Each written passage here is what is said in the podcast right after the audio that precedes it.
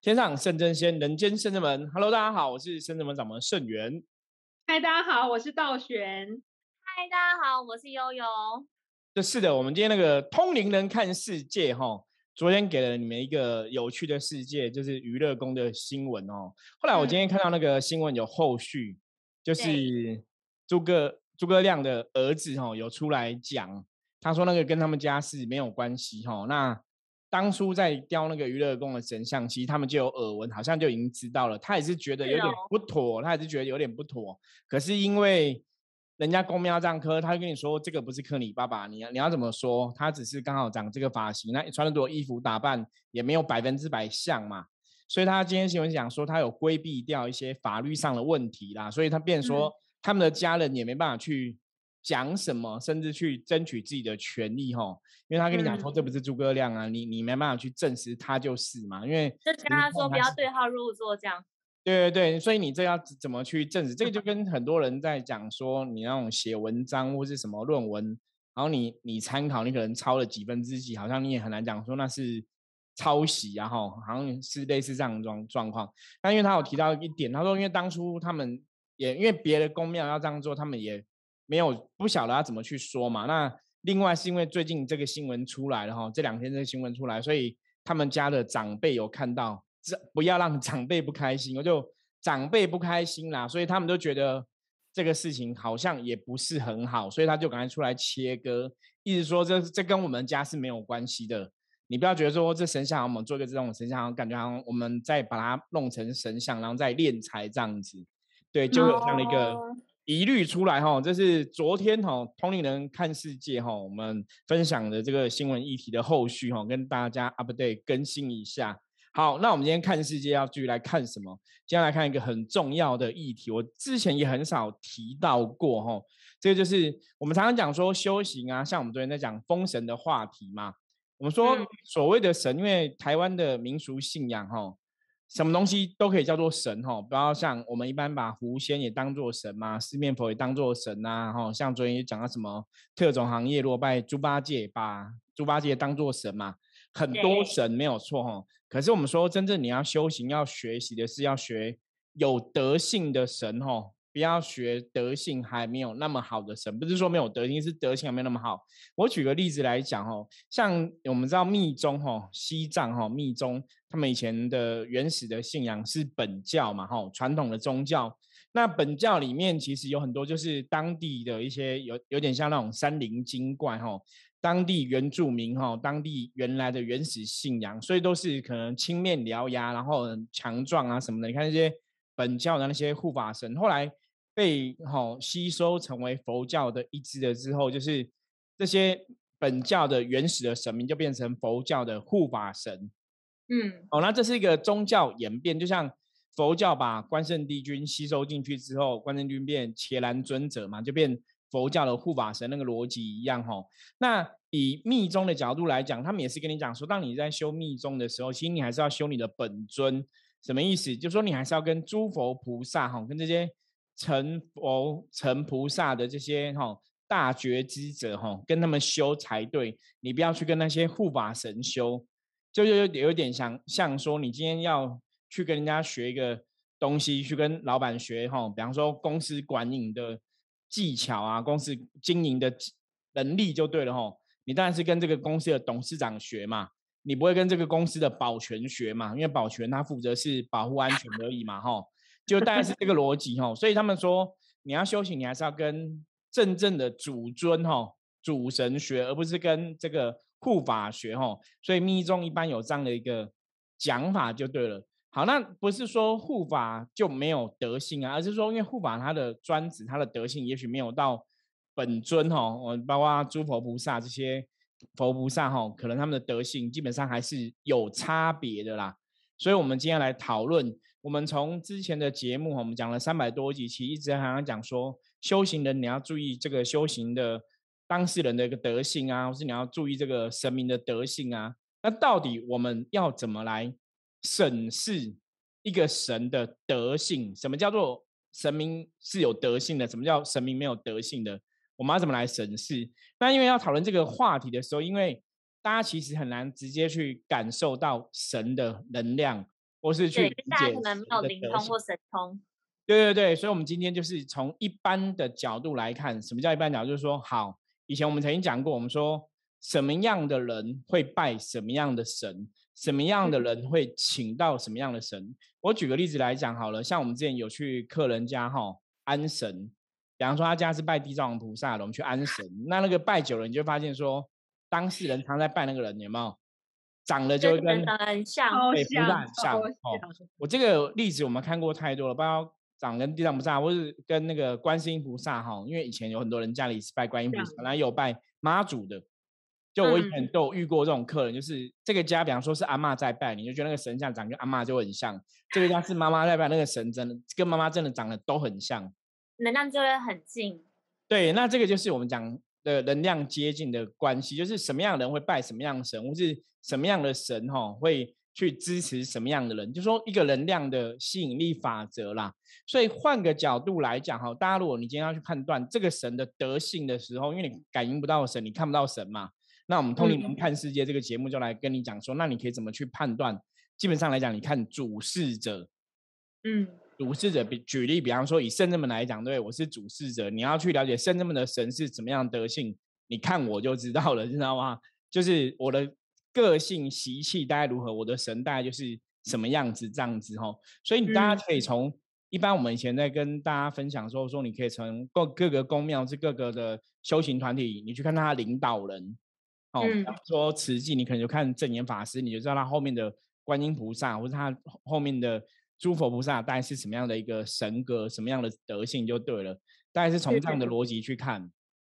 这些圣真门最近这近几年来，济公师傅很常来，也是有他的道理的。对我其实从小就跟济公师傅一直都很有缘呐、本来嗯就是个性比较是不拘小节、无忧无虑哈，一直都这样，让比较乐天派啦，比较乐观。嗯我觉得那个习气其实是会相近，所以你才会感受到哈，感召到这样的一个神。所以大家如果哈，我们今天来讨论，就是如你要怎么去了解一个神的德性哈，首先你可以从人的德性来判断。好，那问题来了，什么样的人叫做有德性的人哈？这是今嗯天大家一定要听完这个节目，因为我们最后会跟你讲说，你要从哪些方向来审视哈这个人的德嗯性哦，我觉得可以给大家一个参考哈。那等一下大家继续听下去。那我们现在来看一下道玄跟悠悠的一个经验好了，就是从你们你们也跟着在我旁边修行了十几年的这个经验，然后哇，我觉得一嗯路以来也看过很多，我们在处理很多降妖伏魔的案例，大家也是都有在帮忙嘛。对，你们有没有遇过就是其他的，比方说你看过可能别的修行人，然后是别的老师之类的一些德性？你对啊，我十二岁就，跟圣元师傅修行，所以这十几年 十几年来也是看蛮多的。因为其实还没认识圣元师傅之前，也有接触一些，但比较少。然后认识圣元师傅之后，然后就是我道学都有提过，师傅有阵就是台北、台中跑之后，我就跟他有点疏离感，以后距离我比较远就去，外 面多走多看一下。对，外面多绕一圈。对啊，然后我有看过蛮特别的，就是我们除了讲，通常有时候那种中南部很难很容易看到，比如说降价办事降技工师傅或谁的，然后降价完之后，永住就是抽烟呐、喝酒，三字经不离口，伸手要槟榔，其实这种很多。虽然其实人家说吃槟榔跟讲脏话的不一定是坏人。但是其实这跟你的德、跟神明的德性还是有关系，因为神明他一定是表里合一的，而且就算你是一个行为不良的人，神明他的神威是很显赫的话，他会潜移默化你的个性，你会从不好你渐会慢慢去渐变得好。对对你渐渐变好之后，反而你的信众会更能相信说，啊以前这个老师这个公主本来是怎样，然后他信奉这尊神之后，他就变得很不一样。就是因为这个是这算是神机，加上你对信仰的虔诚，所以都这样。所以圣真门非常多的善信或学生弟子来圣真门之后，戒烟的戒烟，戒酒的戒酒。没有人逼他们哦，神也没有逼，只是偶尔只会说你健康注意。是其实我们这里的人都几乎没有这种烟酒赌、嗯，臭干条的这种都没有。没有，有没有吃槟榔的？对对对，都改改的很很彻底。然后呢，这中南部很常看到，当然我还有看过另外很特别的永珠，就是他们是一个算是家里的一个庙小小堂这样子，然后因为他们也有降价办事，所以也算是很灵验，周围的都有都有知道他是在中部，然后我们台北的善信也都会去。可他为什么一直很难留住善信呢？是因为公住的年纪算小，算年轻人，二十出头，他十七岁就开始办事，到二十二十出头这样子，然后但是爸爸妈妈，所以你不管办什么事。爸爸坐在这，妈妈坐在这，就在后面这样看着，然后就会控制儿子要说什么。那因为儿子是接神明的感觉跟神价，可是妈妈跟爸爸掺太多人的意思，斗逃了，就掺他们啊，他的意思就是说什么什么什么什么什么，然后私底下办完事之后，又抓这些善信来，又按照爸爸妈妈自己的意思讲一下，然后就变成人人掺杂事情太多。后来我就看到善信都是这样。一批走，然后一批又来，就不往来哦，都觉得爸爸妈妈太夸张，都讲人事，然后就是比如像你就是要钱呐，就是要捐我们呐，然后我就是怎样怎样，就是他没有他没有讲，但其实是要钱，但其实神明真的没有讲，嗯，所以我觉得这这是一种，就是你当事人可能是很单纯，但是家里的人会在后面搅，我觉得这也是一种有点像那种垂帘听政，所以主事者其实是他的父母啊，也不是那个小孩啊。对，所以我就观察这间公庙几年，他善信真的之前很多，觉得那时候看都比圣真门还要多。那时候，可是他后来都一直没有变大，就是他无法无法再彰显，因为他能量只要一大，然后又被这个影响，所以就跟主事者，主事者自己没有办法出来讲话嘛。你当一个主事者，你都没有办法替你的主神什么出来站出来讲话的时候，他也去很难发挥。这是一个，然后另外就是还有那种永柱是另外一种永柱是脾气非常的暴躁。就是你修行人其实应该很心平气和，或就是修一个平静，然后但是他们要起一下子一点点小事情绪就暴躁，会捶墙壁呀，打小当善心面打小孩啊，骂老婆啊，羞辱羞辱自己的太太啊，嗯，怎么真的，然后骂学生，骂学生到不好听的字眼，就是我觉得把人家骂到，就是其实我发现很多外面的老师会这样骂，你是什么？王王叉蛋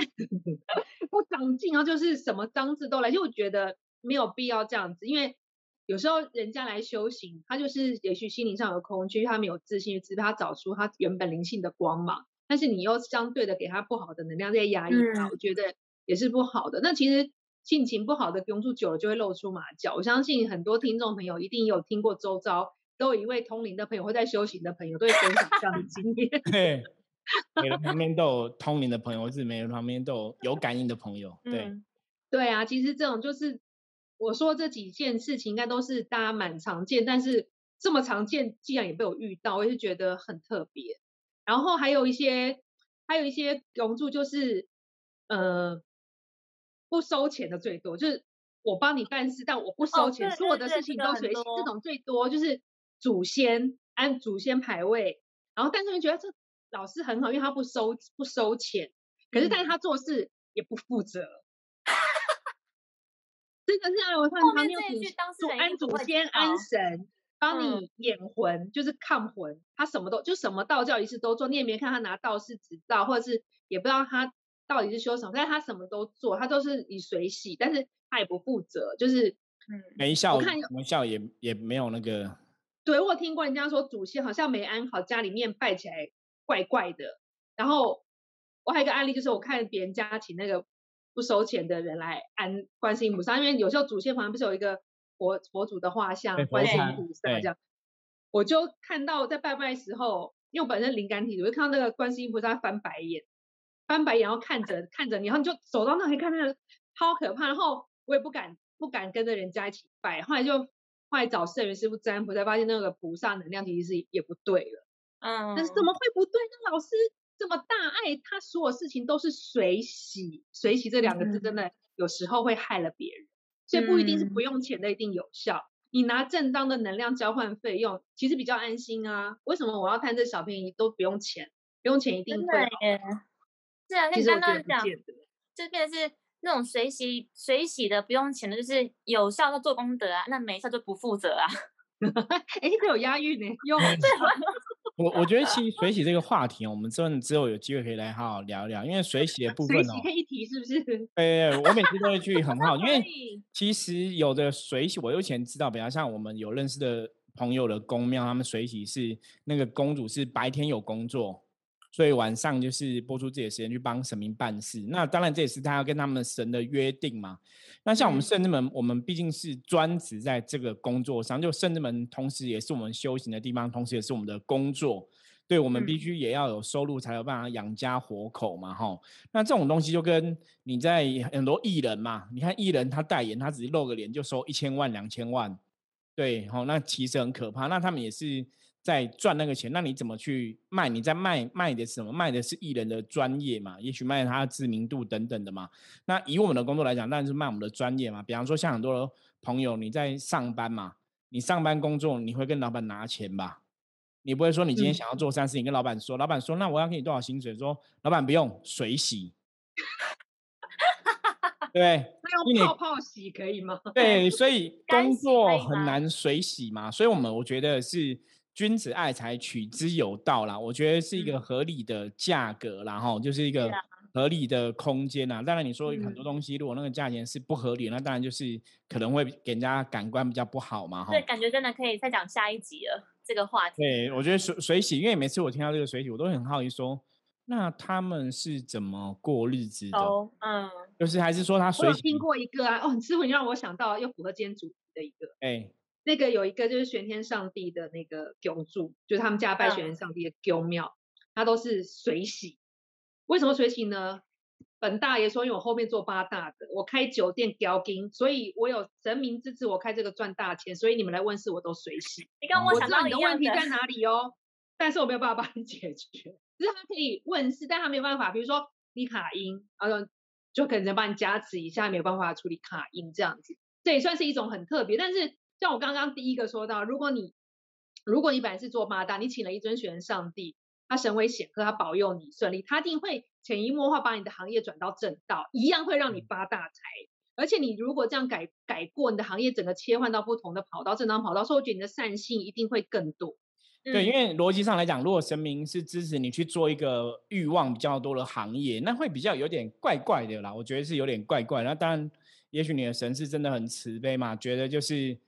我不入地狱谁入地狱嘛？也许是这样嘛。对，总是要有人做这个行业吼。可是我觉得还是会让一般人的感觉有点怪。你说他都随喜在办事，可是后面在做吃喝嫖赌的事情，嗯，还是觉得怪哈。我们不予置评，说这样到底好不好？我觉得大家自己判断嘛。就是我如果今天跟你讲说，我帮你，我都不用收钱，可是我后面在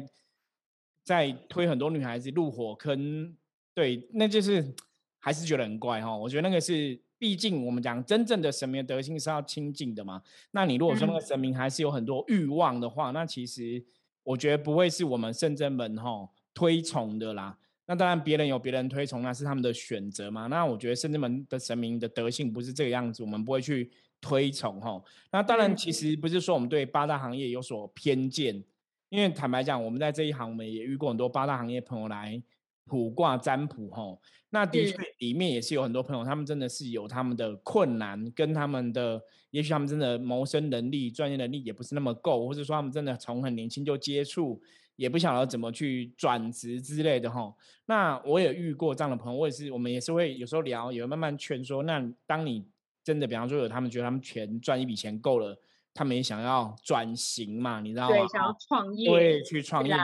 嗯，这就是神明厉害的地方。如果你真的想叫你认真，神明会帮你。对啊，他会关上这个门，他会给你另外一条路走。真的，他一定会给你一条路可以走哦。所以那主要是一念之间的选择。其实像刚刚道玄在分享那个东西，我也想到，我以前也是去那种，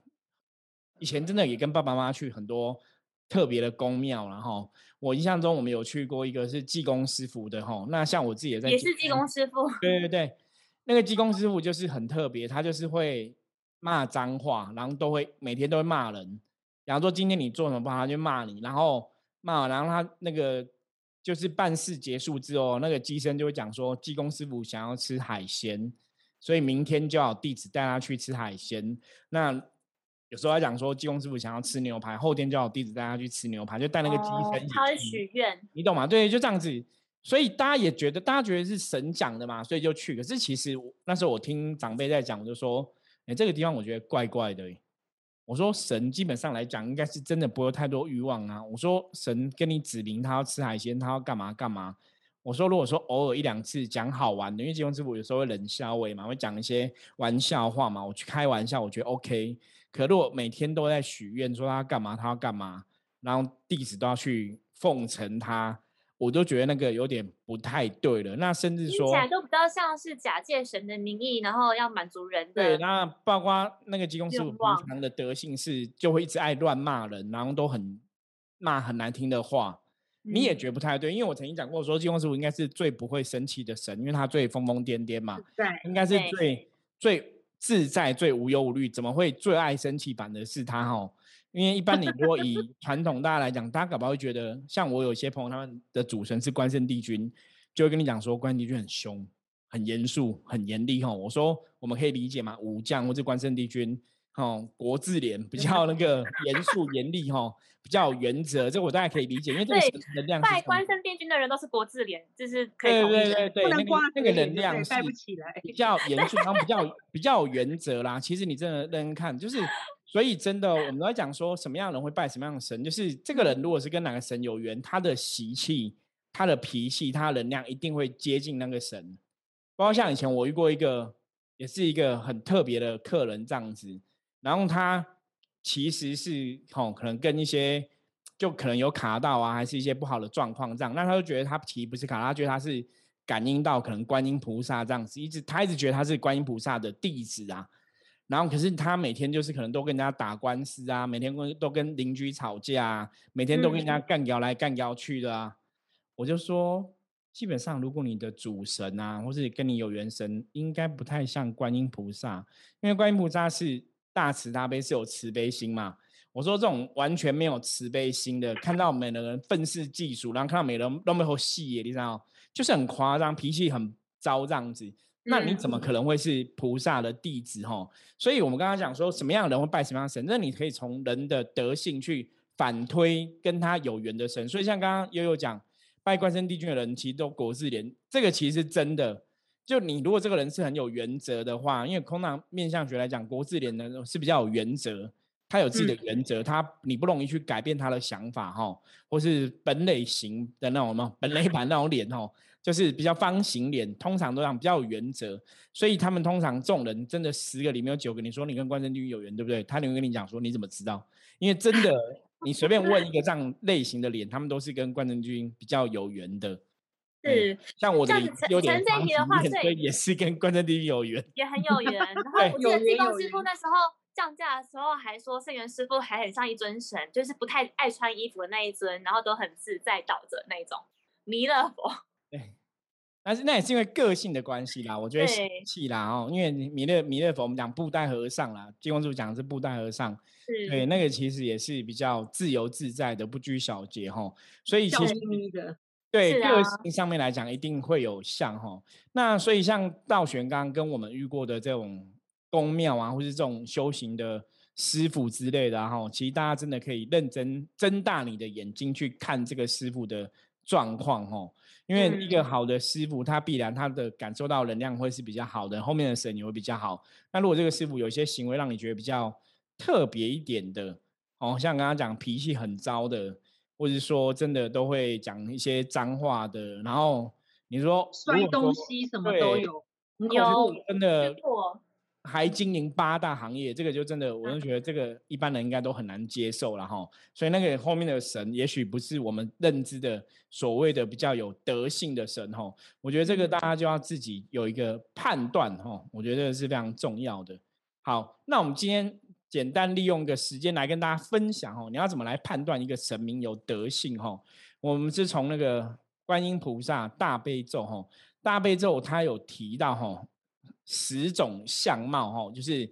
大菩萨哈，跟观音菩萨，你要怎么跟观音菩萨相应哈？那这是以观音菩萨来举例嘛？就是当然，我觉得当然一尊观音菩萨可以代表千千万万的诸佛菩萨哈。所以如果大家念大悲咒，你有这十种，我们讲大悲心吼，有这个十种样貌吼，相应的话，你就可以跟诸天神佛这些佛菩萨来相应，尤其是跟观音菩萨相应吼。那这十种心念吼，是之前我们圣者们在上课的时候，其实我们有跟学生弟子来分享。我们今天在这边分享给大家哈，有讲义哦。对，我们今天在 我还有上课，我们真的看不到，电子版讲义。好，我们一起来分享给大家哈。那十种心，第一个叫大慈悲心。大慈悲心就说你的心哦，我们讲大慈大悲嘛，就是当然对对人事物都要有慈悲心。什么叫慈悲心？就是看到别人痛苦哦，会希望帮助别人远离痛苦哦，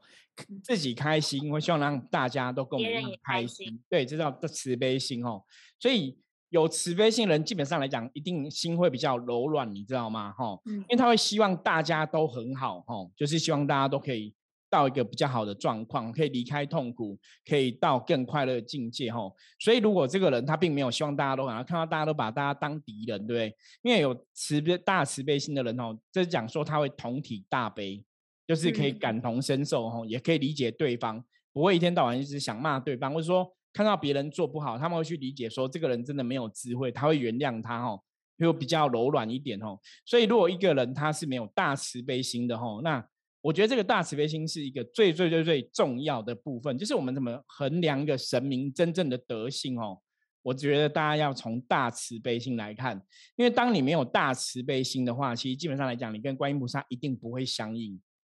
所以你你如果大慈悲心放在第一个，对，所以大慈悲心也是最重要。如果今天你听完我们今天的分享，你今天听完之后没有学到任何东西，你只要学到大慈悲心，对，那就够了哈。所以什么叫大慈悲心？为什么用前面用大？因为大是形容就是非常广大圆满的意思哦，就是我们可以直接讲慈悲心嘛。可是为什么加一个大的意思哦？就是说它是非常广大，它非常圆满，它没有任何缺陷哦，就是没有任何缺点的慈悲心哦。所以这个慈悲心是说它可以理解每个人的痛苦。比方我刚刚讲嘛，比方说你今天看到别人很难过、跌倒很痛，你会觉得好像自己痛，你会想要把他扶起来，想把他帮他擦药。可是你过程中你不会有任何其他的想法出现哈，因为像我之前看那个，你知道 YouTube 有很多影片在分享嘛，就有人你知道吗？那种重击摔车有没有？有人那种重击摔车，没有人会去理他。结果那个影片很好笑，是因为是一个辣妹，热酷的辣妹摔车，结果大家都停下来要去帮她，干嘛？因为脚侧胸，然后穿热裤嘛。对，我觉得那个就不是大慈悲心哦。好了。又有点到第二点哈，第二点就是 平等心，平等心，平等的对待一切众生哦，对众生都要平等哦，不能有个共高我慢或是高低的差别哈，对大家都是看用平等的心来看待这样子。那第三个就是要无为心哈，无为心就是不做作，就是顺其自然，就说我今天想要帮助别人，我今天。可以理解别人，可我想要帮助别人远离痛苦，是我很自然的行为，不是我我抱着某种目的的目的性的。嗯，所以这个无为心其实跟水洗，我觉得可以连在一起讲。比如你今天水洗是无为心，就是你没有任何目的，那我觉得水洗很棒。可是如果有些人水洗，我只是想前面让你觉得我好像很好这样做水洗，可是我背后其实搞别的东西。什么叫搞别的东西？两个状况，一个是。我前面服务水洗嘛，可是我后面可能卖你东西卖很贵，这是一种我们以前遇过的。那一种是我前面水洗，对不对？可是我后面怎样？我从你身上拿功德，拿你的寿命去补很多东西，或是拿你的福报，那这也不是违心哦，这是有特别目的的哈。所以一个神明的代言人说，真的神明的德性，他是。无为就是很自然，他就是神明，就是爱众生，神明就是想帮助别人，他没有什么特别想要从你身上得到东西的这个概念哦，这叫无为心。那再接下来是无染浊心哦，无染浊心在讲什么？就是看到别人哈的状况好或不好，我们的心不会跟着别人哈起伏。比方说，今天这个人哈，他可能成为神明一个代言人，他可能哇，这个庙很大，然后赚很多钱。那如果我们有懒惰心，我们就说哦，那我们要也要很大，我要像他一样这样捞钱，这叫有懒惰心。对，捞钱。哦，那无懒惰心是说我们不会学着他，我们对很多东西我们保持一个清净，保持一个哦无牵无挂的心，对一些的事情我们不会执着啦，我们不会受到外在的状况去影响到我的内心。比方说一样嘛，我刚刚举例嘛。一样都在做庙的事情，一样做神明代言人，我们不会也不会特别去羡慕别人说哇，为什么他可以赚那么多，为什么赚那么少？我们也不会去不会羡慕别人有，然后我们也要有这样。对，或者说觉得别人说哇，别人为什么他可以穿都很帅，我们都没有办法穿很帅这样子，不会去，或者说我们长这样。不会说受到外在哈，我觉得就是不会受到外在的东西去影响你的心念呐，你的心不会受到外在的东西去影响哈，去被污染的哈，这个心维持一定的清净，所以无染浊心是表示说你的心一切都是非常的清净，不管外在是怎么样，你还是会如如不动哦，这是无染浊心。但接下来讲是空观心哦，空观心这个空是。放空的空吼，观就是观心菩萨的观吼，空观心就是他了解世界上的一切都是因缘造化吼。什么叫因缘造化？就是说很多东西你不用特别执着，比方说这个电脑吼，我们现在喜欢三 C 用品，喜欢 iPhone 手机好了，对，可是不会特别执着，因为 iPhone 手机十年、二十年、一百年之后，它可能就会烂掉吼。就是万物一切都是虚幻的，所以我们可以有空观，就是说你在看这些事情的时候，你了解一切都有它的因缘。变化，万物一切最后，对它都会回到空的境界，所以你不会特别执着哈，那你反而会去珍惜眼前当下的很多状况，这叫空观心哈。那接下来就是恭敬心，恭敬心是恭敬大家，恭敬大众，觉得众生，因为释迦牟尼佛说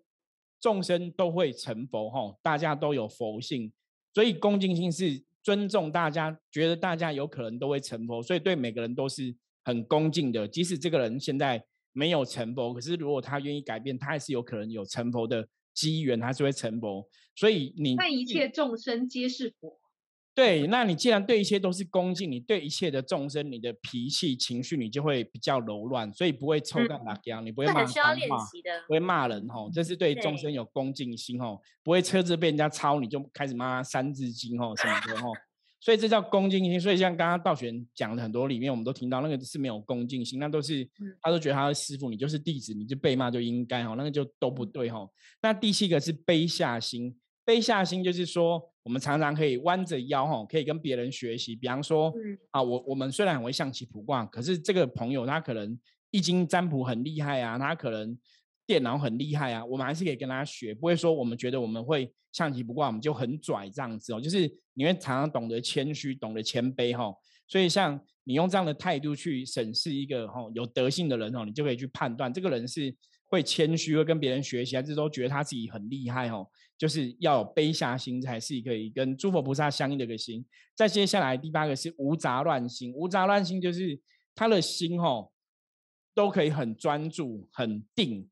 不会随到外在的东西，像刚刚我们讲无染浊心是不会随着这个外境去把自己心染黑嘛？那无杂乱心是说我们这个心永远保持是很专注的，而且很说心无旁骛嘛？对对对对对，心无旁骛，你不会起心动念，你不会想到，比方说我念经，我就专心念经，我不会边念经还在边想别的事情，哦，是非常专专注在此时此刻当下这样子。那无见取取心哦，无见取心就是不会有一些比较心或是分别心。见取心就是我刚刚讲的嘛，我们刚刚讲，比方说你看到别人说，哎，别人他可能可以买高楼大厦，可以开跑车，你就你也想要有，或者说别人说我今天可能送你鸡蛋吃，你就把鸡蛋拿去吃，对不对？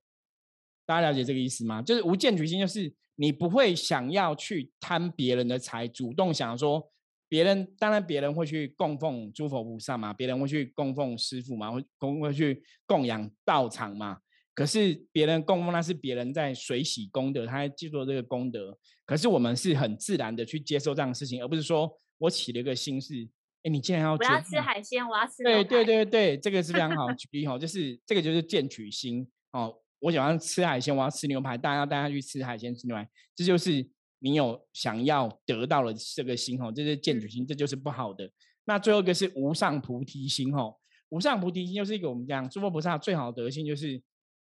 他们是希望众生到最后都可以成佛，然后觉得众生都可以往更好境界去吼，所以他们看一切吼，其实都是从自己开始吼。我们修行就是要怎样帮助别人，或是他成为一个诸佛菩萨，他的愿就是要。自利利他就是要帮助别人吼，所以这十种心其实我们之前有聊过吼，我不晓得大家有没有讲有印象？我们讲说修行人最重要的两个特质哦，两个心还两应该两两个特质啦，一个叫大愿嘛，对，大愿，一个叫大爱。无上菩提心其实就是大爱哈，就这个爱是圆满的，它是自己好，也希望大家一起好哈，不是只有希望自己好，这就我们把它简化成大爱嘛。那大愿就是一样啊，我们希望众生一切都可以成佛哈，不是只有我自己成佛，是希望大家一切都成佛。所以今天分享这十个哈，大慈悲心、平等心、无为心、无染浊心、空观心、恭敬心、卑下心、无杂乱心、无见取心、无上菩提心。这十个大悲咒的十心哈，十种的样貌，这是可以跟诸佛菩萨接引相应的哈德性哦，大家可以参考。那你如果听不懂，你也没办法记这么多，我们会把相关资讯我把它放在那个下面的资讯栏哦。那你如果你听不懂这么多的话，你可以记住要大慈悲心哦，就是一定要持大慈大悲，这是最重要。那你如果还是听不懂，你要记得要大愿跟大爱哈，这是判断一个。德性最重要的基本准则，吼，那这十种大悲咒的十种样貌，也不是我讲的，这是佛经上面写的，吼，所以大家可以来参考一下，吼，我觉得这是一个非常好的一个判断神明德性的部分，吼，所以我们尊重有很多，这世界上有很多很多神的存在，可是我们希望你要跟拥有这十种大悲心的神来学习，吼，而不是说。就是他只是个神，你就觉得他很厉害哦。因为有一些神，也许他的德性没有那么高，德性没有那么可以让你吼，或者是还在学习当中。对对对，我觉得大家还是要我们讲近朱者赤，近墨者黑嘛。所以你的方向正确，你才可以得到更好的结果吼。好，这就是我们今天跟大家分享哦，十种好正向哦，比起昨天 大悲心。对啊，我们想说，我们昨天在讲那个神明的德性，神明的德性怕大家不了解嘛，所以我们今天来做这个补充哦。那大家一样，如果你对我们今天谈论的话题有任何意见的话，哈，或是不了解的话，也可以加入我们的 LINE 跟我们取得联系，哈。OK，那我们今天节目就到这里了。我是圣智门掌门圣元，我们下次见，拜拜，拜拜。